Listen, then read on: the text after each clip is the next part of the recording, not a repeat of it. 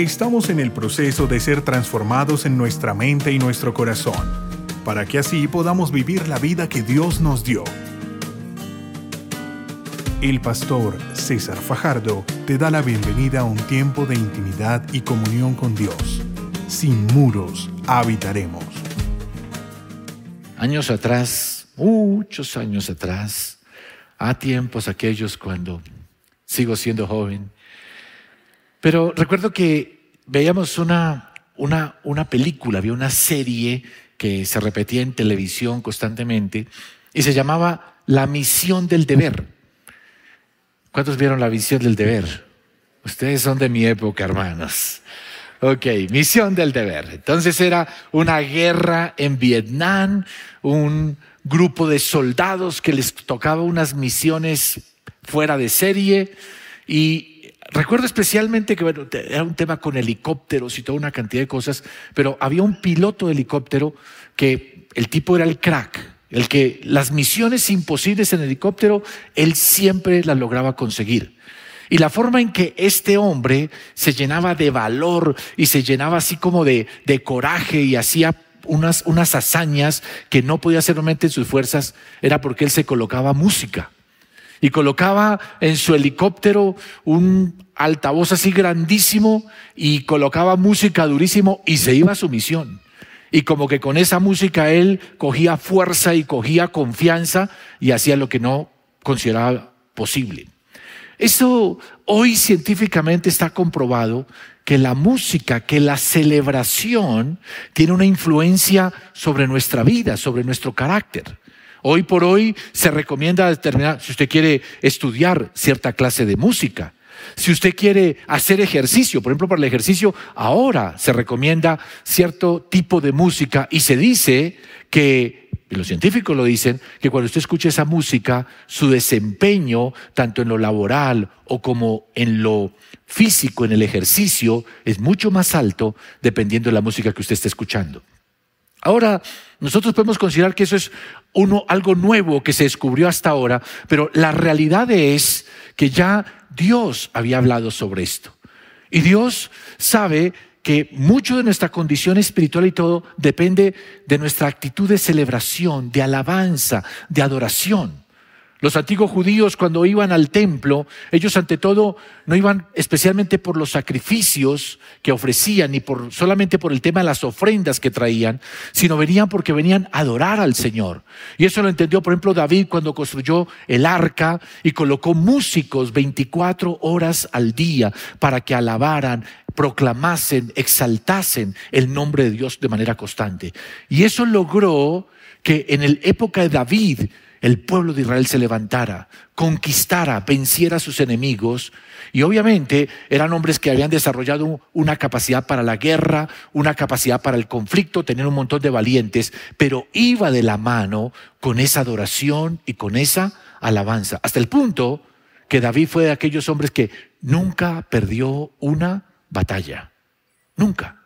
Sorprendentemente las ganaban todas. Y muchos hoy podemos ver en la palabra que hay una relación entre la celebración, la alabanza y la victoria sobre el enemigo. Por eso yo quiero hoy hablar justamente de cómo alabar libera tu vida. Dígale que está a su lado, alabar a Dios te libera. Dígale al otro, alabar te da la victoria sobre el enemigo. Quiero que vaya conmigo al Salmo 149, versos 6 al 9. Dice, que broten de sus gargantas alabanza a Dios. ¿Qué debe brotar de nuestra garganta? Alabanza a Dios. Y haya en sus manos una espada de dos filos. Ese contraste es como raro, ¿no? Con su garganta alaba al Señor, pero en su mano ¿qué tiene? Espada.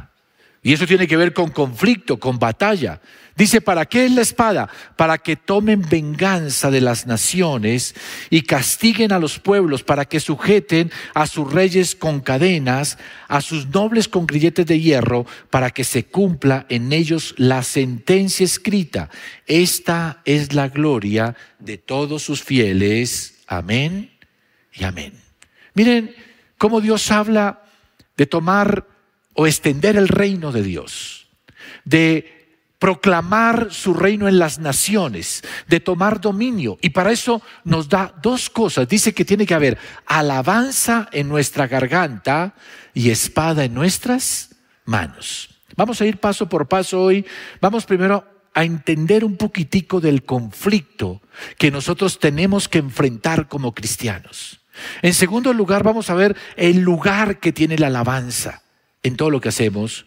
Y en tercer lugar, cómo nosotros podemos entrar en ese conflicto y obtener la victoria. ¿Estamos? Entonces, la primera cosa que tenemos que entender es, como cristianos, como hijos de Dios, nosotros fuimos rescatados de la potestad de las, es decir, del gobierno de las tinieblas y fuimos pasados al reino de Dios. ¿Sí es así o no? Pablo decía, fuimos rescatados de la potestad de las tinieblas y traídos a la luz admirable de Cristo. Ok, eso nos pone en contexto de que existen dos reinos. Uno, el de las tinieblas, y el otro es el de la luz. Uno es el de Satanás y el otro es de Cristo. Están presentes en las vidas. Ahora, todos sabemos por la palabra, y Cristo fue el que lo dijo, dijo, Satanás vino para qué? Matar, robar y destruir. Ese es su objetivo. El enemigo está en contra de Dios, Dios es la vida, Él quiere implementar la muerte. Dios es el que quiere traer gozo, Él quiere traer la tristeza y la aflicción. Dios es el que sana, el enemigo es el que quiere enfermar.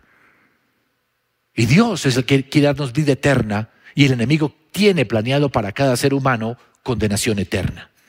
Y hay esa batalla donde se está peleando por la vida de cada persona. Por un lado Dios ofreciendo a través de Cristo su salvación, su redención, su perdón.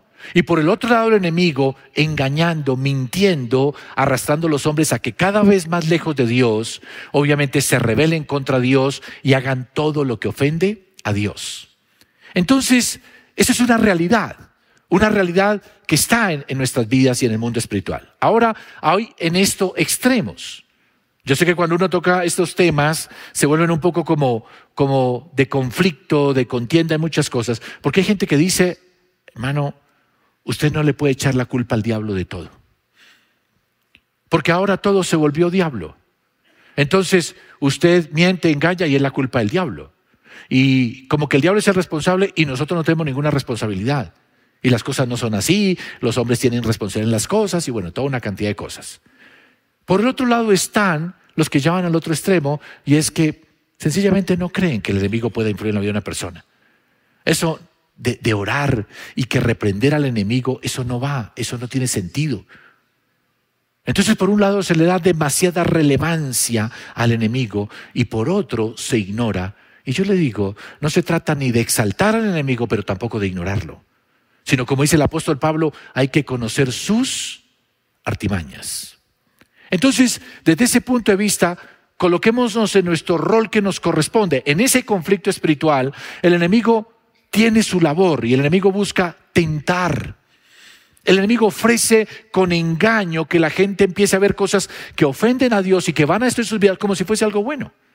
Hoy tenemos una cantidad de corrientes de pensamiento que incitan a las personas a que eh, se rebelen contra Dios, que el consumo de drogas tiene que ser normal, que la destrucción de, sus propias vidas pues no importa, al final de cuentas comamos y bebamos porque mañana moriremos y no hay una vida eterna.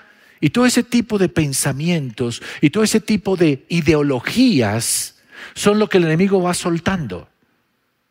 Pero es nuestra decisión si las aceptamos o las rechazamos. Es nuestra responsabilidad. Por lo tanto, nosotros debemos comprender que el enemigo, ¿qué busca? Que el hombre caiga en pecado, es decir, haga lo que ofende a Dios. Porque cayendo en pecado, ¿qué consigue el enemigo? Entrar a tomar control de la vida de las personas, así como en el huerto del Edén.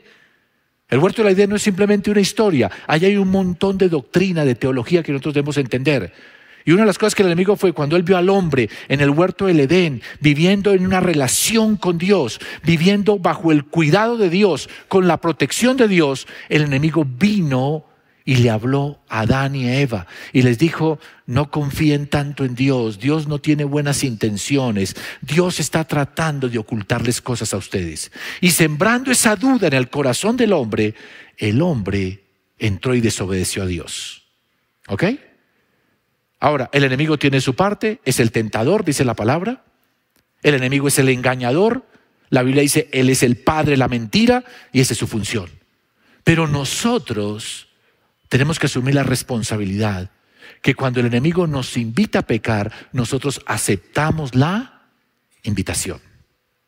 Y en el momento en que uno acepta la invitación, como dice la palabra, que cuando cometemos el pecado, entonces damos a luz a la muerte. Es decir, entramos en el reino de las tinieblas. Por eso la palabra enseña que cuando nosotros cometemos el pecado, le entregamos al enemigo el derecho sobre nuestra vida, porque estamos haciendo la voluntad del enemigo. Y a partir de ese momento el enemigo comienza a controlar la vida de las personas y por eso personas saben que está algo mal y no lo pueden dejar. Y dicen, pero ¿por qué no puedo? Porque, porque ya el enemigo comienza a enseñorearse y comienza a tomar control. Usted me dice, yo soy esclavo de un pecado sexual. ¿Dónde entró? Cuando usted abrió la puerta cometiendo el pecado. Y una vez abrió la puerta, el enemigo se le mete por ahí. Y sigue con eso. ¿Y cuál es el objetivo del enemigo? Llevarlo y llevarlo, llevarlo hasta que su vida esté totalmente esclava de algo para lo cual Dios no lo creó. Una persona le abre la puerta a las drogas y apenas le abre la puerta a las drogas, tal vez su primer consumo fue su decisión, es su pecado. Pero a partir de ese momento el enemigo comienza a esclavizarlo de algo, con lo cual él entra a controlar su vida. Y por eso necesitamos de un Salvador, de alguien que nos rescate. Y ese Salvador es el Señor Jesucristo. Él venció al diablo, venció la muerte, venció la enfermedad y Él es el que nos da la victoria. Hay esperanza. Podemos salir de la potestad de las tinieblas y venir a la luz de Cristo. ¿Cuántos creen que podemos hacer eso de corazón? Entonces, cuando uno entiende las cosas desde, ese concepto, entonces uno asume la responsabilidad. Y también tiene que reconocer lo que el enemigo está haciendo. Entonces, hoy es válido que usted diga, ok, yo estoy metido en este problema. Y el enemigo está oprimiendo mi vida. Y el enemigo está haciendo cosas que quieren lastimar mi vida. Pero si el enemigo vino a mi vida y empezó a hacer esas cosas, es porque yo abrí la puerta. ¿Ok? Y la única forma es, así como le abrí la puerta, también hay que cerrarla. Y así como le abrí la puerta al pecado, ahora hay que abrírselo a Cristo para que Cristo venga y restaure nuestras vidas. ¿Me está escuchando o no me está escuchando? Entonces, un ejemplo de esto es, por ejemplo, el rey Saúl. El rey Saúl, dice la palabra, que Dios lo llamó, Dios lo puso como rey, le dio el Espíritu Santo, le dio todo lo que necesitaba para qué? Para que él pudiera gobernar su pueblo. Pero este hombre comenzó a abrir la puerta al enemigo cuando? Cuando dice que comenzó a desobedecer a Dios, a llenarse de orgullo y a andarse haciendo monumentos para él. Y poco a poco fue dándole más gusto a la gente que a Dios. Y llega un momento en que el Señor dice, me pesa haber puesto a Saúl como rey porque se ha apartado de mí para ir en pos de la gente y ir en pos del botín o de las cosas materiales. Y dice que a raíz de eso, póngale bien cuidado, que a raíz de que Saúl tuvo esa actuación e hizo esas cosas, el resultado fue que vino un espíritu malo que lo atormentaba. ¿Qué hacía ese espíritu malo? No los escuché. ¿Qué hacía el espíritu malo? Lo atormentaba. Y ahí es donde comienza la vida miserable de Saúl. Un hombre lleno de amarguras, de resentimientos, de odios, consultando con brujos, con hechiceros. O sea, el tipo, y dice que al final terminó suicidándose. Todo le comenzó a salir mal. Ahora el enemigo hizo su parte, lo atormentó y todo, pero él fue el que le abrió la puerta. No sé si ustedes leyeron esta semana lo que salió, las noticias, de cómo en, en un pueblo de Cauca, que llevaron a 36 jóvenes al hospital. ¿Escucharon eso? Llevaron 36 jóvenes porque de un colegio porque todos estaban convulsionando y todos estaban revolcando en el piso. ¿Y saben por qué fue el resultado de eso? Porque fueron y se pusieron a jugar con la tabla Ouija. Eso salió en noticias, en muchos periódicos salió, donde un montón de jóvenes se ponen a jugar todo eso de ocultismo, a consultar con espíritus, con demonios, y luego pues obviamente el espíritu viene a hacer lo suyo. Ahora uno dice, el diablo es terrible. Sí, el diablo es terrible y mata, destruye y todo eso, pero porque usted le abre la puerta. ¿Me escuchó o no me escuchó? Porque hermanos, lo que dice por ahí es cierto, que un día encontraron al diablo llorando y cuando le preguntaron por qué llora, dice, porque los cristianos me echan la culpa de todo lo que hacen.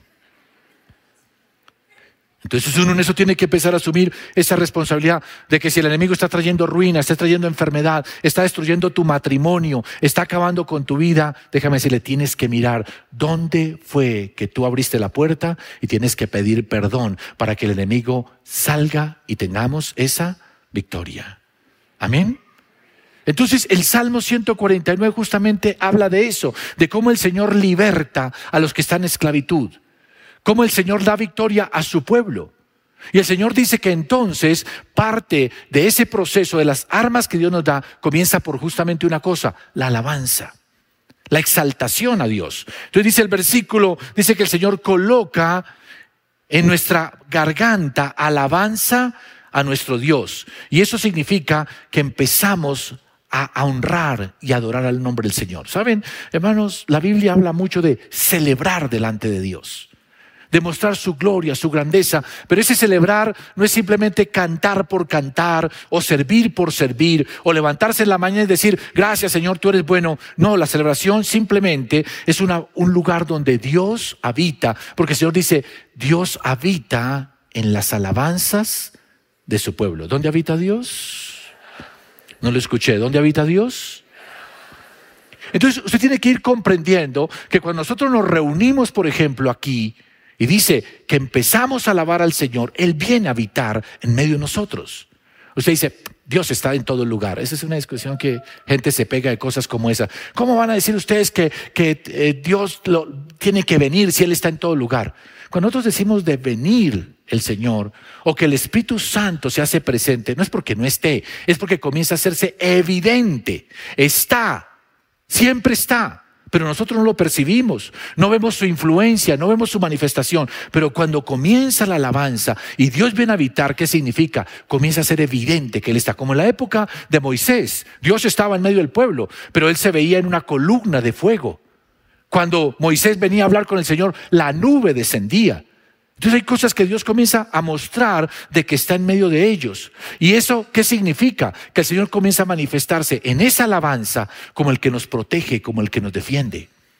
A mí me encanta ese pasaje donde el Señor divide el mar rojo, pasa Israel por lo seco, cuando los egipcios que quieren destruir al pueblo de Dios, quieren matar a los israelitas, dice que el Señor cerró el mar rojo y los ejércitos de Faraón fueron destruidos. Como resultado, Miriam toma un pandero. ¿Cuánto pueden imaginar ese momento?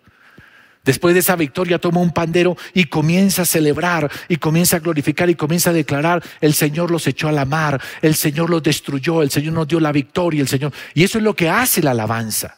La alabanza es declarar quién es Dios. Es con nuestra boca, con nuestro corazón, confesar lo que Dios está haciendo. Nosotros debemos levantar las, manos, las mañanas las manos y decir, Señor, tú eres el que me libertas, tú eres el que me ayudas, tú fuiste el que me redimiste, tú eres el que me sanas. Y tal vez alguno diga, pero estoy enfermo. Usted alabe al Señor, declare su sanador y en la alabanza el Señor le va a dar la victoria. Porque la alabanza es una forma en que Dios se manifiesta en nuestras vidas. ¿Me escucha o no me escucha? Por eso Constantemente en la Biblia uno va a encontrar en diferentes situaciones, con diferentes personajes que realmente están conectados con Dios, que realmente caminan con Dios, la adoración es una cosa supremamente importante. La celebración es muy importante, no es cualquier cosa. Porque es ahí donde nosotros empezamos, como dice el salmista, dice, yo proclamaré tus maravillas. Entre las naciones glorificaré tu nombre. Porque eso es lo que hace uno cuando realmente, al estar conectado con Dios, mucha gente no ve lo que Dios hace. Pero cuando yo lo proclamo y yo lo confieso y yo exalto al Señor por eso y lo alabo, la gente comienza a darse cuenta de lo que Dios hace, de cómo Dios obra, de cómo Dios opera. Y se comienza a poner de manifiesto justamente eso, de que el Señor es el que nos ayuda y Él es el que nos da la victoria en todas las cosas. Ustedes se acuerdan cuando Saúl estaba siendo atormentado por ese espíritu. ¿Qué le buscaron a Saúl para poderlo apaciguar al espíritu, para poderlo debilitar? Buscaron un salmista, un arpista, uno que tocara música. Y ahí fue donde trajeron a David. Y David llegaba y cuando a Saúl se le alborotaban los demonios, entonces David, que era un hombre que tenía la unción, que tenía y que sabía adorar al Señor, comenzaba a tocar con el arpa y dice que automáticamente esa alabanza menguaba la influencia del enemigo. Eso es muy importante. Por eso nosotros estamos plenamente convencidos que como iglesia tenemos que ser una multitud que adora a Dios que alaba al Señor, que celebra en la presencia de Dios. Cuando no comprendemos eso, pues hermanos, no estamos reconociendo la grandeza de Dios, no levantamos el nombre de Dios y al no levantar el nombre de Dios, el enemigo se hace fuerte en nuestras vidas. Por eso yo le digo, es un error cuando las personas dicen, usted puede llevar su vida cristiana solito en su casa. Eso es una cuestión personal, usted no necesita la iglesia. No, aquí dice la palabra que el Señor habita en medio de las alabanzas de quién? ¿De usted encerrado en el baño? ¿Dónde dice que habita el Señor? ¿En alabanzas de quién? De su pueblo. Y la idea que nosotros debemos comprender, y es lo que queremos empezar a que entendamos aquí, es cada vez que vengamos a celebrar acá, no es solamente, ahí vengo a cantar y si alcanzo bien, si no, no hay ningún problema. No, es que venimos a honrar al Señor, a proclamarlo, a levantarlo. Eso no es que cambie a Dios, es que trae la manifestación de la presencia y eso te cambia a ti. La gente que canta, que celebra, tiene más probabilidades de vencer cualquier dificultad, adversidad, que aquellos que se deprimen, que se dan por vencidos, que se entregan a la derrota. Por eso es que dicen, que la música tiene una influencia. Y alguien decía, la música es espiritual y sirve para promover lo malo. Algunos aquí tienen pinta de que antes se escuchaban música al despecho y bebían al piso. Los que se ríen son, no mentiras. Pero mucha gente se veía incitada a consumir alcohol y un montón de cosas por la música. ¿Sí es así o no? Y eso comenzaba a afectar sus estados de ánimo. Ahora, piense en nosotros, hermanos, si venimos acá y cada ocho días nos damos una dosis de celebración, le cantamos al Señor con todo el corazón, proclamamos que Él venció al enemigo, proclamamos que Él venció la muerte, lo levantamos como Señor de toda la tierra. ¿Cuántos saben que saldremos de aquí en victoria y el mundo nos va a quedar grande y vamos a conquistar en el nombre del Señor Jesucristo? Esa es la clave. Porque en esa celebración es cuando viene la victoria. Yo tengo aquí un amigo, uno de nuestros líderes. Él me contaba su testimonio de cómo él llevó una vida de, en su adolescencia de muchos problemas, de abandono familiar. Terminó consumiendo drogas y llegó a un estado en el cual ya dormía en las calles a causa de la droga. Y cuando yo le pregunté a él, ¿y tú cómo te convertiste? ¿Cómo llegaste a los pies de Cristo? Dice, tuve un amigo que me insistía y me insistía, vamos a la iglesia, vamos a la iglesia. Dice, yo dormía en la calle, pero un día le dije, bueno, listo, yo voy. Me arregló, me vistió y me llevó a la iglesia. Dice, y ese día, cuando yo llegué a la iglesia, cantaron una canción, una canción. Y en esa canción algo se rompió en mi vida, algo salió de mi vida y a partir de ese momento fui un nuevo hombre. Hoy tiene un lindo hogar, una linda familia y sirve al Señor tocando la vida de otras personas. Porque les digo la verdad, hermanos, la celebración, el proclamar a Dios trae una transformación a nuestra vida, nos cambia.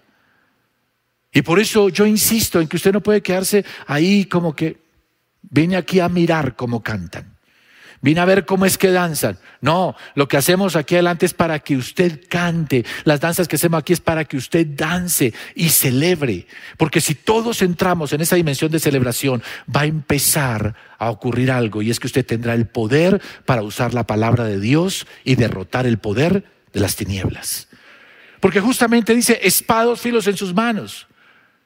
Hay un pasaje en la Biblia que dice que la espada de filos, ¿qué es? La palabra de Dios. En el libro de Hebreos dice, porque la palabra de Dios es espada de doble filo, que penetra en lo profundo del corazón, discierne los pensamientos. O sea, ahí es cuando usted, bajo esa adoración y esa alabanza, proclamando que Dios es el Señor, que Dios destruyó al enemigo, que Dios venció la enfermedad, proclamamos que Él me hace libre, que Él rompe las cadenas, ahí donde comienza la palabra a deshacer toda obra del adversario. Entonces, espada doble filo simplemente lo que está haciendo es decretando, confesando lo que ya Dios había dicho, que Él no libertaría, que Él no sanaría. Por eso el versículo dice, para que se cumplan los decretos de Dios. Por eso yo insisto en que nosotros no debemos cantar por cantar, debemos cantar en la palabra. Cantar donde dice el Señor reina sobre las naciones. Debemos cantar eso que dice el Señor venció la enfermedad. Debemos declarar, el Señor cambia mi lamento en baile, derrotaremos la enfermedad y las naciones serán para el Rey de Reyes y Señor de Señores. Nosotros necesitamos traer ese momento de alabanza, de oración. Hay un poder cuando nosotros levantamos nuestra voz y decimos, Cristo es el Señor, Cristo tiene todo poder. Hay un poder en nosotros cuando nosotros declaramos, Él llevó la enfermedad en la cruz del Calvario. Aquí nadie sana a nadie. El único que sana es Cristo. Y cuando usted lo cree de corazón y lo recibe, Él se convierte en tu sanador. Y usted debe empezar a declarar, ¿quién es el que me sana? Cristo. Y usted tiene que compartirle a otros, ¿quién es el que me sana? Cristo. ¿Quién me salvó? ¿Quién me perdonó? Cristo. Y eso lo tenemos que declarar, lo tenemos que confesar, porque como dice la palabra, con el corazón se cree, pero ¿qué se hace con la boca? Se tiene que confesar, se tiene que declarar. Y es ahí donde la vida de nosotros comenzamos a salir de que esto es solamente un tema de religión, no, es un tema de adoración, pero es un tema también de acción, donde por un lado levantamos a Cristo como Señor, pero al mismo tiempo nosotros nos movemos para establecer el reino de Dios aquí en la tierra. ¿Me escuchó o no me escuchó? Por eso me encanta cuando los discípulos volvían, donde el Señor los había enviado a echar fuera demonios, a sanar los enfermos. La emoción de los discípulos era, Señor, Señor, aún los demonios se nos sujetan. Y eso les decía, no se alegren, porque los demonios sujetan, alégrense, porque ustedes ahora son los instrumentos de Dios. Alégrense porque su nombre está escrito en el libro de la vida dice que en ese momento el Señor se regocijó y el Señor adoró y proclamó. Y esa es la manera en que nosotros tenemos que empezar a vivir en esta vida, hermanos. No ignorando que vimos un conflicto espiritual, pero que nosotros tenemos unas armas con las cuales nosotros podemos derrotar al adversario. Yo no sé cuál sea tu condición, tal vez ahora andas en presiones y luchas en tu trabajo, con situaciones difíciles. Hermano, en vez de quejarse, murmurar con los compañeros de trabajo, renegar en contra de su jefe, levántese y declare, Cristo es el Señor de este trabajo, el Señor me trajo aquí, Él está conmigo, las cosas van a cambiar porque tengo autoridad en el nombre de Jesús y el Señor es el que me da la victoria. Y le aseguro que usted comienza a declarar eso y algo va a comenzar a cambiar en el ambiente, en los aires, en lo que esté pasando. Hoy se promueve la queja, la depresión. No, hermano, nosotros no estamos para ese juego. Nosotros estamos aquí para declarar, el Señor en Cristo Jesús soy más que vencedor. Que el enemigo le dice, su hogar se va a acabar, se va a destruir. No, el Señor es el que tiene el control de todas las cosas. Él me ayudará, Él me dará la victoria. Y usted se da cuenta que tal vez su suegra se ponga peor que lo que estaba antes. Pero usted, usted va a estar distinto. Usted va a tener fe, va a tener inclusive amor, la va a tratar con amabilidad. Y cuando usted se dé cuenta, usted tiene el poder de influir para transformar la vida de otros, porque usted se ha llenado de alabanza, porque usted se ha llenado de celebración y porque usted ahora toma las armas del Espíritu y derrota el poder de las tinieblas. ¿Me está escuchando o no me está escuchando? Entonces, hermanos, yo les quiero decir hoy que Dios nos ha dado las armas que necesitamos para obtener la victoria. Saben que hoy por hoy el susto del mundo actualmente es que haya una guerra nuclear. Y el problema es que el mundo está lleno de bombas nucleares. Y se habla de las famosas ojivas o cabezas nucleares. Se dice que una sola puede destruir toda una ciudad. Puede matar a miles y miles de personas.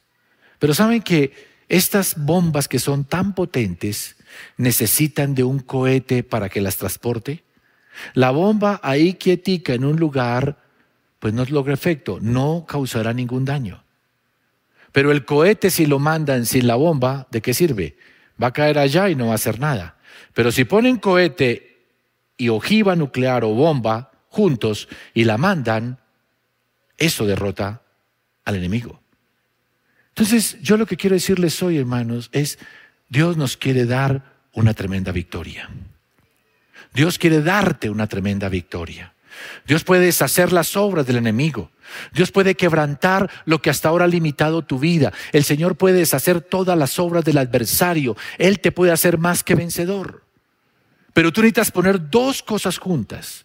Y es, por un lado, la celebración, la exaltación al Señor con base en la palabra. Y por otro, esa actitud de conquista y declarar al enemigo derrotado, diciéndole que Él no tiene poder sobre usted. Y si usted aprende a levantar el nombre de Jesús, a proclamarlo, y al mismo tiempo le habla al enemigo y le dice, usted no tiene hecho sobre mi vida, y comienza a moverse para extender el reino de Dios, simplemente destruiremos el poder de las tinieblas y plantaremos el reino de Dios. Allí donde hay ruina, traeremos abundancia. Allí donde hay enfermedad, traeremos salud. Allí donde el enemigo siembra depresión y tristeza, traeremos gozo y romperemos lo que el enemigo está haciendo, porque en Cristo Jesús somos más que vencedores. ¿Cuántos lo creen de todo corazón? Por eso, hermanos, en este tiempo estamos hablando de celebremos. Pero ante todo, es porque Dios está poniendo en nuestro corazón, esta iglesia es una iglesia de adoradores, de gente que celebra, de gente que se levanta y proclama el nombre de Cristo. Y con eso sus vidas son transformadas. Cuando uno adora, se parece a aquello que adora. Cuando usted es transformado, usted puede empezar a tocar la vida de otros. Por eso le estamos diciendo a cada uno de ustedes, hermanos, vengan a celebrar. Los que llegaron temprano hoy a celebrar se merecen un aplauso, un aplauso a los que llegaron temprano. Estuvieron desde el comienzo. Los que entienden que no es que simplemente que, que, es el tiempo de, de adoración, de celebración, es como el preámbulo para esperar a los que llegan tarde. No, hermanos, la alabanza, la adoración tienen un poder. Y eso, cuando usted lo hace de verdad para el Señor y el corazón, Hermanos, como este hermano que les comentaba antes, usted mientras adora puede recibir liberación. Mientras adora, cosas que están afectando en su vida pueden cambiar. Y por eso yo les digo, hermanos, sean de la clase personas que con sus gargantas alaban al Señor y tienen en sus manos la espada que derrota al enemigo. Porque usted tiene que verse como un adorador que pelea las batallas de Dios, una persona que alaba y al mismo tiempo actúa para plantar el reino de los cielos. ¿Ok? Por eso yo estoy animando a todo el mundo, venga y celebremos, porque yo creo que en esta celebración cadenas caerán, gente será restaurada, matrimonios serán levantados. Por eso prepare su corazón y diga, Señor, yo voy a celebrar con todas las fuerzas de mi ser. Y si lo hacemos así, hermanos, la adoración nos llevará a la guerra y nosotros en esa guerra tendremos la victoria. Porque simplemente estamos aquí en esta tierra para qué? Exaltar el nombre de Dios y para extender su reino. Exaltamos a Dios cuando lo alabamos y extendemos su reino cuando proclamamos su evangelio, cuando echamos fuera al enemigo y tomamos autoridad sobre todo poder de las tinieblas. Porque hermanos, no estamos en este mundo para ser derrotados o estar en fracaso. Estamos aquí para ser más que vencedores en Cristo Jesús. Amén y amén. Incline su rostro, cierre sus ojos y vamos a hablar con el Señor. Padre, te damos gracias por este momento, por este momento en tu presencia delante de ti. No podemos, Señor, ignorar ese conflicto espiritual que vivimos. Hoy a nuestro alrededor vemos una promoción, Señor, una proclamación de las tinieblas, de la maldad. Y cada vez se levanta más gente promoviendo todo lo que te ofende, todo lo que denigra tu nombre, todo lo que es un rechazo hacia ti. Y Señor, no podemos ignorar que tú nos llamaste como pueblo tuyo hacer la diferencia. Somos la sal y la luz de este mundo. No lo decimos nosotros, lo dijiste tú, dijiste, ustedes son la sal y la luz de este mundo. Y tú nos mandaste, Señor, hacer obras tan excelentes que los hombres al verlas glorifiquen tu nombre. Creo que hay algo excelente que todos podemos hacer y es alabarte y adorarte de todo nuestro corazón, con toda nuestra alma. Por eso yo te pido que hoy, Señor, Tú quites la venda de nuestros corazones, de nuestra mente, y nos hagas entender el poder que hay cuando levantamos tu nombre, cuando proclamamos que tú eres el Señor, cuando declaramos que solo en ti hay salvación, cuando decimos desde nuestro interior y con toda sinceridad que solo tú tienes la vida eterna y que solo en ti somos más que vencedores. Hoy, Señor, hay mucha gente que no le da temor salir y proclamar toda clase de perversión que destruye la vida de los hombres. Y nosotros no podemos quedarnos callados e ignorar que tenemos un Dios que es todopoderoso, que es grande. Si deseas conocer más sobre nuestro ministerio, ingresa a sinmuros.org y recuerda seguir a César Fajardo en Instagram y Twitter como arroba César Fajardo SM.